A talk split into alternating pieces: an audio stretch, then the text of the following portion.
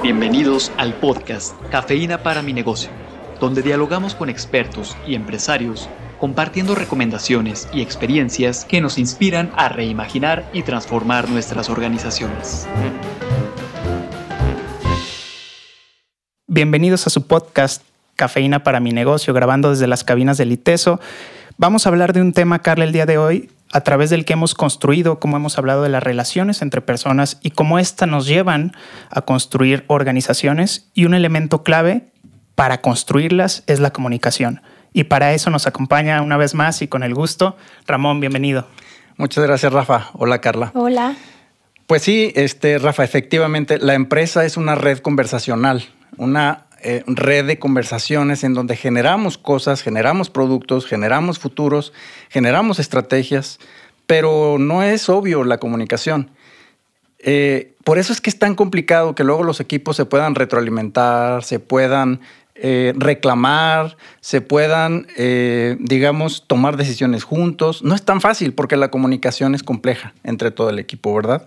Pero hoy más que nada yo quisiera hablar de cuatro secretos tan importantes que hay en la comunicación. Cuéntanos cuál es el primero, Ramón, ya me dejaste pensando.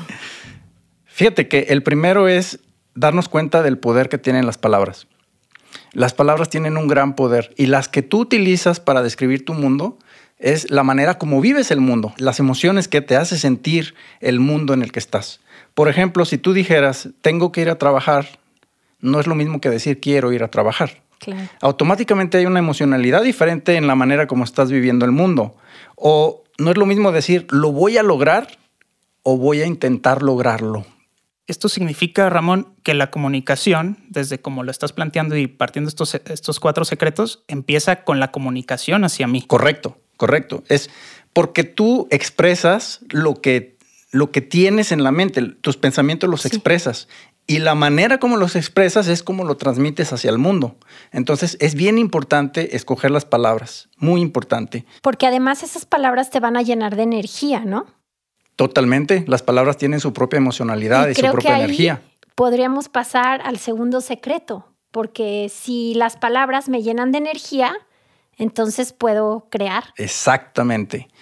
Pocas personas son conscientes de la importancia que tiene el lenguaje a la hora de crear cosas. Nosotros creamos el mundo a través de ideas. Es la única manera, es decir, todo se crea dos veces. Primero lo creamos en nuestra mente y luego lo hacemos realidad. Nada aparece sin una idea, nada. Entonces, cuando nosotros verbalizamos esa idea, cuando la expresamos, es cuando empieza a crearse ese mundo. ¿Ese puente entre la idea y la realización de esa idea sería la comunicación?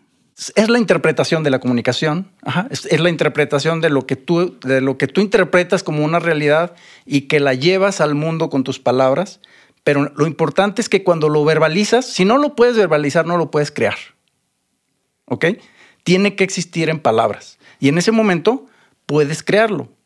Entonces, es claro que cuando tú no tienes una idea clara, tampoco aparece una solución debes de tener claridad en, esa idea para que aparezcan soluciones o respuestas.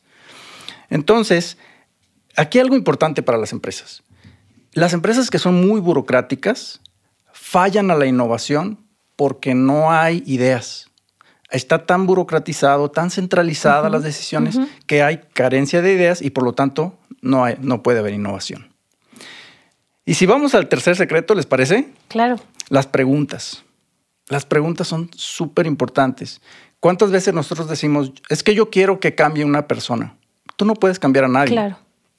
Pero sí puedes hacer que la persona piense diferente preguntándole.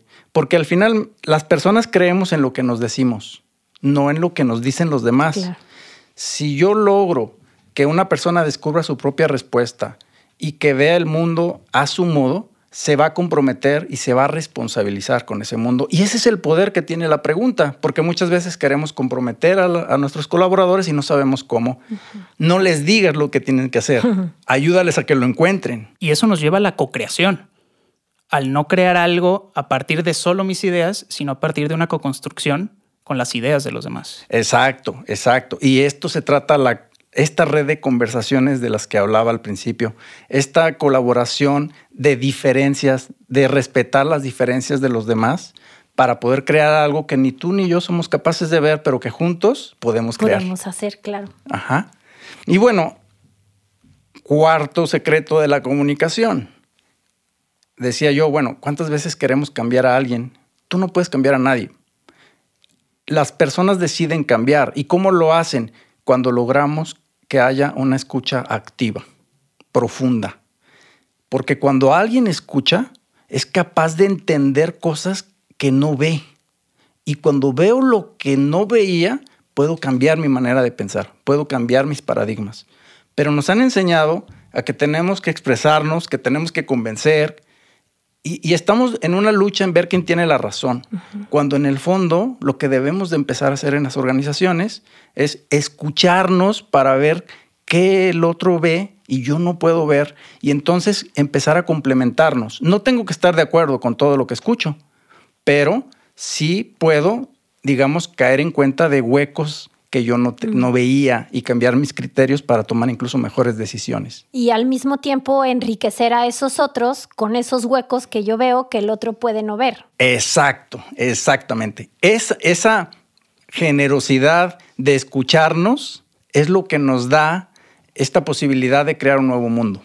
La escucha activa, desde como la conozco, es al final de cuentas toda una herramienta y una habilidad en la relación con otros. ¿Cómo pudiéramos escuchar más activamente, Ramón? Excelente. Yo, yo creo que más que una herramienta es una actitud. no es una técnica, es una actitud y la actitud es te escucho para entenderte, no para contestarte. Esta es la, esta es la manera como escuchar mejor. La actitud de me interesa tu opinión. Y con esa actitud vas a tener una escucha mucho más profunda. Wow. Pues para ir redondeando, eh, podríamos decir que em, una buena comunicación nos lleva a un buen compromiso entre las personas que estamos comunicándonos. Y un buen compromiso nos va a llevar a un buen resultado. Por eso es tan importante la buena comunicación en la empresa. ¿Qué queremos en la empresa? Buenos resultados. Y todo parte de tener una buena comunicación. Por eso es vital que los líderes además de gestionar presupuestos, recursos, los líderes deben de saber gestionar una muy buena conversación. Ramón, muchas gracias por habernos acompañado. Ha sido todo un gusto tenerte por aquí. Gracias, Ramón. Un gusto. La cafeína comienza a hacer efecto. Compártanos sus impresiones en la sección de podcast de nuestro sitio web universidadempresa.iteso.mx.